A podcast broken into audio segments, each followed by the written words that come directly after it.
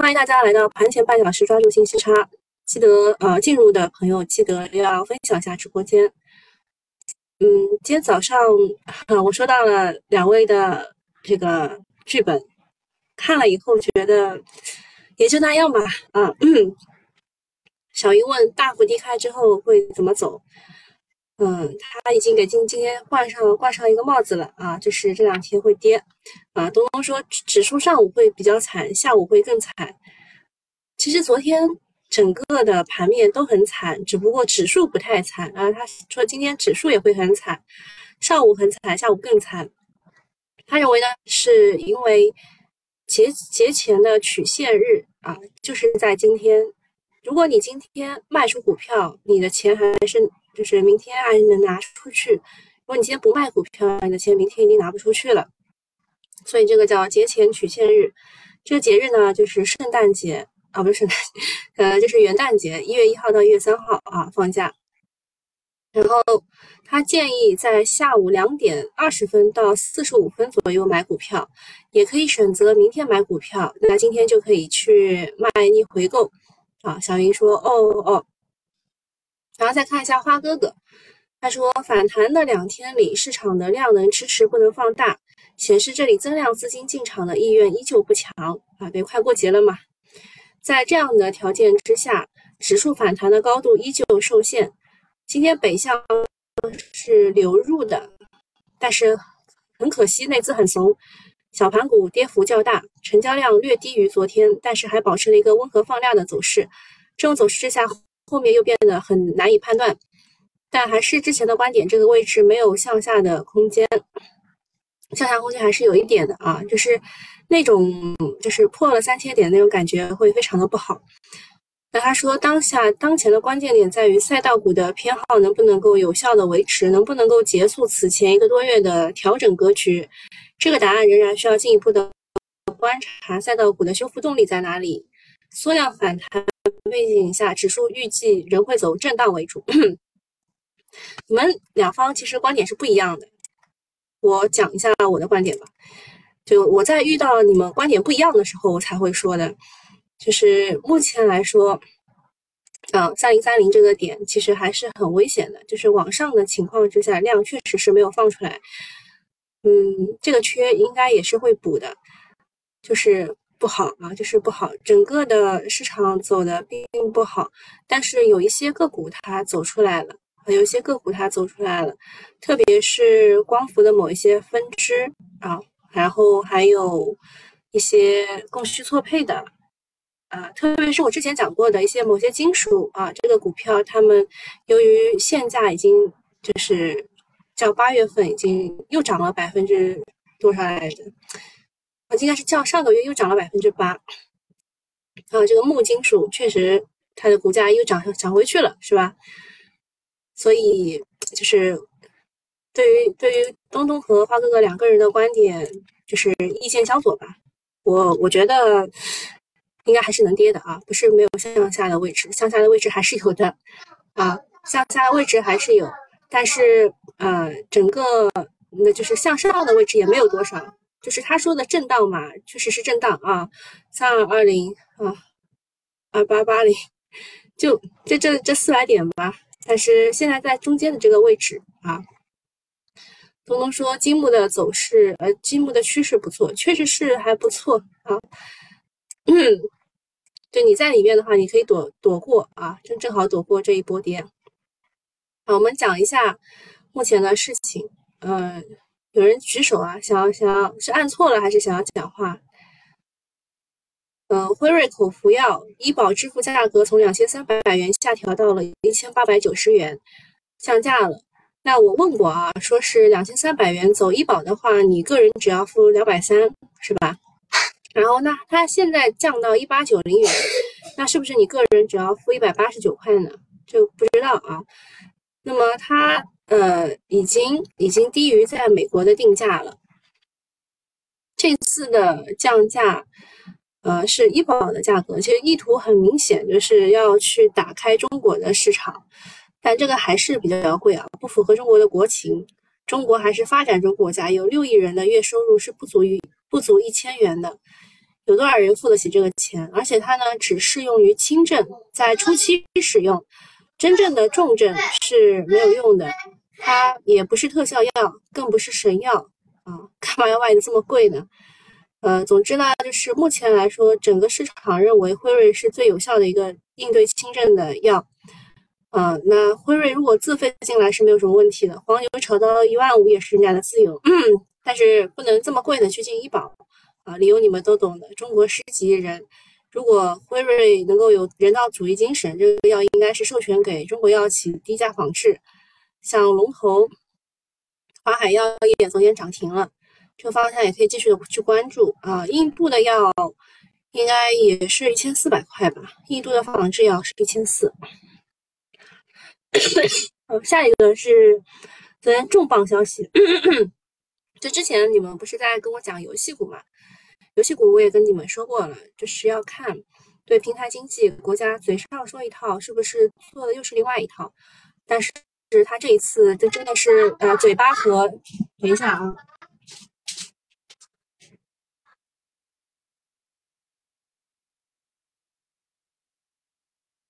嗯啊，就是他的知行是不是合一啊？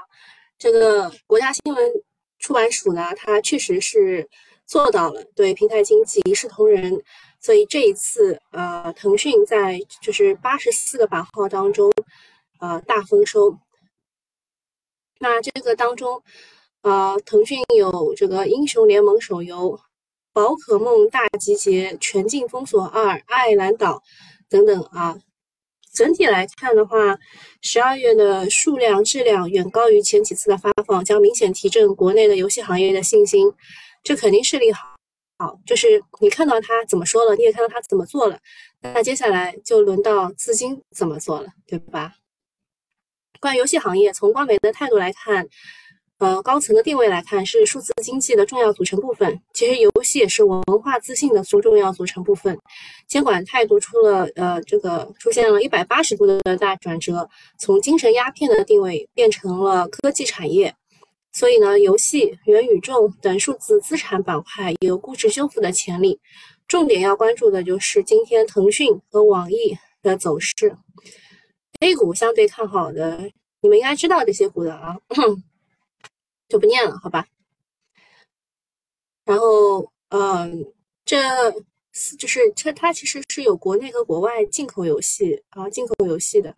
那八十四款当中，进口的有四十五，呃，四十五款，对吧？嗯，然后另外呢，腾讯它申请的几个都在其中，跟大家介绍几个，呃。就这这当中几个吧，它有四个，对吧？四个重点拿出来说，然后呃，这两个重点介绍一下。宝可梦大集结呢，最早是 NS 平台上的游戏，之后被移植到了手游上，在国外已经收获了大量的用户和口碑。游戏的类型是这个我不知道，MOBA 是什么？然后他们认为就是英雄联盟和王者荣耀那一挂的。呃，这种游戏一旦运营好了，就是持续数年的摇钱树，也就是它的替代者啦。就是宝可梦大集结可能是替代英雄联盟和王者荣耀的。那还有一个是无畏契约，是以第一人称为主的射击游戏，五 v 五的爆破模式啊，这个打过 CS 的都懂的。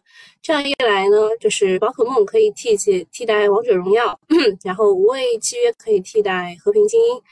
啊，这个继继任者都算是闯关成功啊，成功入关，对腾讯来说肯定是一个实质性的利好。政府明年全力搞经济，对互联网企业的态度开始转变，算是政策蜜月期啊。这样的话，多拿点实惠也是好的。然后啊，东东开始说了啊，东东说他他也说过了啊，目前。啊，这个消费大头啊，尤其是消消费大头。那我们之前其实也跟大家讲过的，像什么医美，医美前两天也涨过的。我前两天看到很多人在说他们美女啊，美女说他们打的玻尿酸发烧发的像整没了一样，就本来应该是半年打一次，感觉这一次要去补了啊。呃，我感觉这发烧应该不会发成这个样子吧？嗯，然后讲一下。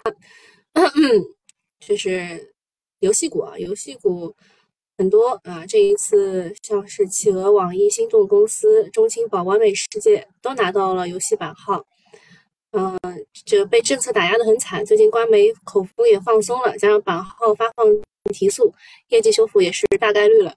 呃，啤酒泡泡问教育有可能放松吗？教育其实现在已经放松了呀，朋友们。啊，教育新基建你可以去看一看它当中的说法啊。Y Y 可以说玻尿酸是可以被吸收的，哎，那是不是打了玻尿酸的人，他们这一次症状会比较轻一点？还是比较重一点，有没有人是这方面研究过？嗯，我我这一次好像是因为鼻炎因祸得福，因为我平时早上起来就鼻子不舒服嘛，我会花点时间去清洗我的鼻子，啊，当然也没有用那个洗鼻器啊，就随便清洗一下，可能也是因祸得福啊。然后再讲一下，就是我们之前其实跟大家讲过的市场逻辑，就是。比如说，举个例子啊，就是先生药业它完成了新冠药的三期临床。嗯，从目前来看呢，最早炒的什么新冠药、疫苗、口罩、感冒药、呼吸机、血氧仪，大部分都是新冠的防治逻辑的公司，最近都处在利好出货的走势。而我们说的消费复苏的逻辑当中的白酒、医美、免税，明显最近走的要强一些。这种差异其实就是市场的一种表达，是时候乐观起来了。这是市场的逻辑，就是我们把之前就是我们通过这个优化二十条核心十条的时间点，把市场分成了防疫和抗疫这两块。现在处在抗疫的阶段，也就是要走消费复苏这一块了。大家就是持仓稍微整理一下，往消费复苏去靠啊。特别是游戏，可以重点看一看。但今天追还是不要追啊，追还是不要追。然后讲一下证监会开出的六亿的罚单，这个这哥们儿他是挺厉害的啊，他也没有靠这个，嗯，就是也也也没有靠内幕消息，他就是呃一个人掌控了一百四十五个账号，啊，采取集中资金优势，操控八只股票大赚一点四二亿，但是被呃。就是除了除以这个全部没收，再罚了四点二八亿，总共罚了六亿元。这人叫王宝元，啊，他操纵的这几家公司，不知道你你们有没有买过？这二零年的事情了。吉林高速、大连热电、宜宾实业、绿城水务、宁波热电、哈森股份、友邦吊顶、大秦华科，啊，一共操纵了八只股票。他们说这哥们儿是个人才，一共有一百四十五个账号，光上号就累死人，跟股市代练一样的。关键他也赚钱了，也没有靠要业内幕消息。但是违法就是违法了，赚的多罚的多，被他懵逼了。那这一次被罚六亿，对操纵股价的庄家来说，也能带来一定的恐吓作用。近期市场妖股抱团疯狂，从陕西的三剑客，就我昨天也在问啊，我说陕西金业它到底炒了啥呀？啊，结果大家回回答我了啊。那么西安饮食、西安旅游和陕西金业就是陕西的三剑客啊。从这三陕西三剑客到人人乐、麦趣尔、人民网，还有英飞拓、全聚德等等，别看庄家闹得欢，小心秋后拉清单。讲一下西安旅游。公司要减持百分之零点九三的股份，大概减持的均价，哦，不对，它是它它是已经减持，已经减持了，呃，零点九三，然后减持的均价是十六块五毛六，三连板啊，三连板的西安旅游，呃，减持其实也就几千万，而且已经减持完了，真实影响是不太不太大的，但是作为高标热门，又是股东控股控股股东减持啊。多少会打击里面的资金的情绪。西安旅游的实际控制人是西安的曲江新区管理委员会，和近期妖股西安影视是同一个实控人。那大家就在猜他会不会继续去减持西安饮食。此外呢，六连板的麦趣尔也是收到了关注函，要求回应是否是涉嫌内幕交易。麦趣尔这个奶不是之前出事儿了吗？你们有人知道吗？然后之前还有人买过麦趣尔的奶，然后还跟我说这个他当时喝了不合格的奶什么的，就这个位置，这个位置是七月份出的事儿啊。反正这个时候呢，呃，要小心妖股集体就是昨天妖股大晋级嘛，一致性太强了，小心妖股情绪逆转吃大面啊！看看大家有什么事儿跟我说的。嗯，你可改变说有一个规定，说一个人不能同时操作多少人的账号吗？好像是有的，因为彩哥他不是要打新嘛，呃，就是打打那个可转债的新，所以他把他所家里所有人的账户都搞到他那里去了，然后好像是有这个规定的，但是他只要不断这个集中资金 优势做什么事，应该也不会管特别严，是有这个规定的，好像是。四个还是五个，我忘了。梦中有我说，过敏性鼻炎的人鼻腔病毒浓度很低，因为经常流鼻涕得福，不需要再用盐水 呃洗新冠病毒啊。原来如此，对我就是一冷一热，一碰到我就很容易流鼻涕。好，嗯，下一个事情是给大家看一下某些公司发生的大事，嗯。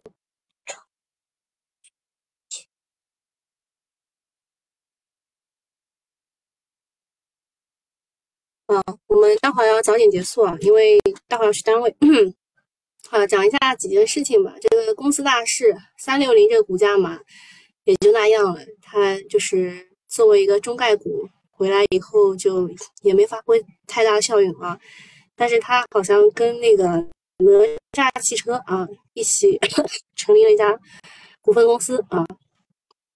然后还有什么要讲的？康希诺。吸入式呃，吸入用基柱式新冠疫苗近期赢得呃这临床研究成果，还有万华化学要上调 MDI 的挂牌价，还有嗯，哦，宝兴科技讲一下，宝兴科技的净利润同比预增九十九十四点六二到百分之一百九十一，这个不得了哈，这个不得了，它的二零二二年的。这个盈利预测是两千四到三千六百万元，因为它前三个季度的净利润不到五百万元，那就是计算一下第四个季度就赚了全年百分之八十的利润。它的亮点还有一个就是它规划了两 G 瓦 HJT 的组件产能，但是目前来说还没有投产。最新消息会是在明年的年中去投产。呃，这个股好像也被我骂过，就是。就不知道他们之前是怎么炒的。加保金吗？嗯，就是他之前三个月翻了五倍啊，真他妈牛逼呀！呃，当时先第一波炒的是换电，然后有消息，就是他换电有消息就也不涨，然后就狂跌，对吧？从六块跌到三块，然后后后面就是三个月炒炒上去五倍。啊，它又有什么 HJT，然后又有超风，反正 各种吹嘛，对吧？要到明年年中才知道它是不是乱吹的。好，还有什么事儿要跟我讲的吗？血氧仪，血氧仪今天继续很强啊！血氧仪，我们之前周末的时候都跟大家科普过的，有没有印象？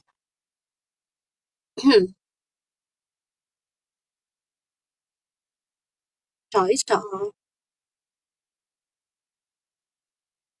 血氧仪在这儿啊，龙头，其他的上游是谁啊？其实都讲的还蛮清楚的，是吧？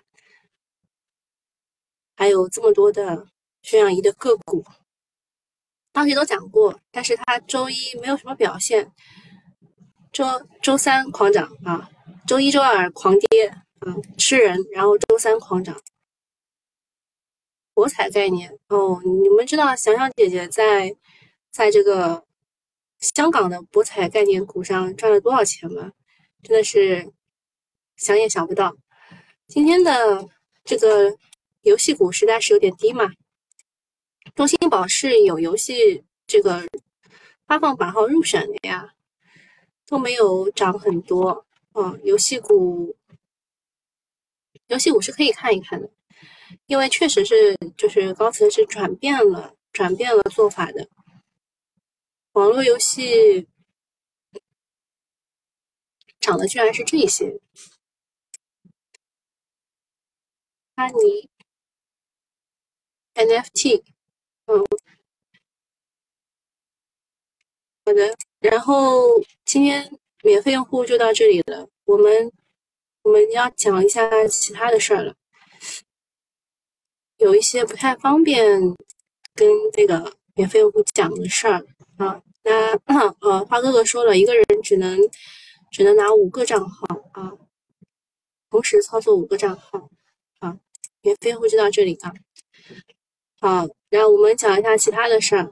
嗯，在一月一号开始呢，呃，有一个叫做中国数字资产交易平台要这个正式的呃启动发布了。那它平台的种类包括知识产权、数字版权、数字藏品等等，具体交易什么它还没有说。那这个中国数字资产交易平台其实是利空什么？利空之前炒作的这一堆，就是部分上市公司持有交易所或交易中心股权的。你看，它有这么多地方级的各种的数据交易中心，这些之前不是狂炒狂炒嘛？但是有了这一个中国数字资产交易平台，它是全国首个国家级合规的数字资资产二级交易平台。那有了它以后，可能会对其他形成替代。所以其实是利空这些股票的啊，就是大家知道一下。那呃，小作文提到的股股票有正文互联、金融街、宣亚国际、甚至中国，呃，看一看就好啊，看一看就好。然后这张图大家也保存一下，这是我好不容易给大家找来的最全的这个数字交易所的股，就是就是参与的股份啊。好，下一个是关于储能的。储能年底会迎来并网交付高峰，装机量快速提升。呃，我相信大家应该都知道，我对于明年的储能还是非常看好的，因为我很难找到一个又有高景气又有高确定性的板块。储能真的是。然后这边小作文推的是永福股份和星云股份，这两个也都还行啊，也都还行。讲一下特斯拉。特斯拉呢，嗯，它身上的金融属性很强，很容易吸引跟风的散户。嗯，大家很多人都是把特斯拉和比特币啊做这个对比，就会发现它们两者的关系关联性非常的强。很多人买特斯拉是为了投机。那这个金融属性有是有利有弊的。好的时候锦上添花，涨起来确实很难把打破。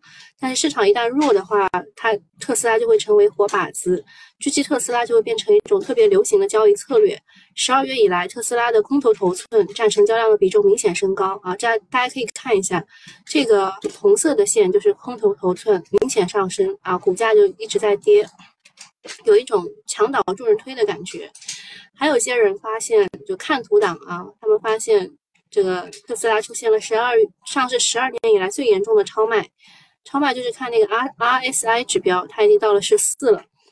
嗯，然后说这个，嗯，特斯拉其实，呃，虽然啊，虽然它是出现了严重的超卖，但是它的基本面没有想象中那么差，就是供需两侧其实还是 OK 的。比如说供给这一块的话，它有四个工厂加起来有两百万辆的这个供给，然后需求这一块的话。说这个啊，美国、欧洲加起来也有一百八十到两百万辆的这个和中性的计算的差距是不大的，所以就是供需其实没有这么的差。如果明年它能卖一百九十万辆的车，相当于百分之四十左右的同比增速，其实就是它的净利润还是能够保持在百分之三十六的。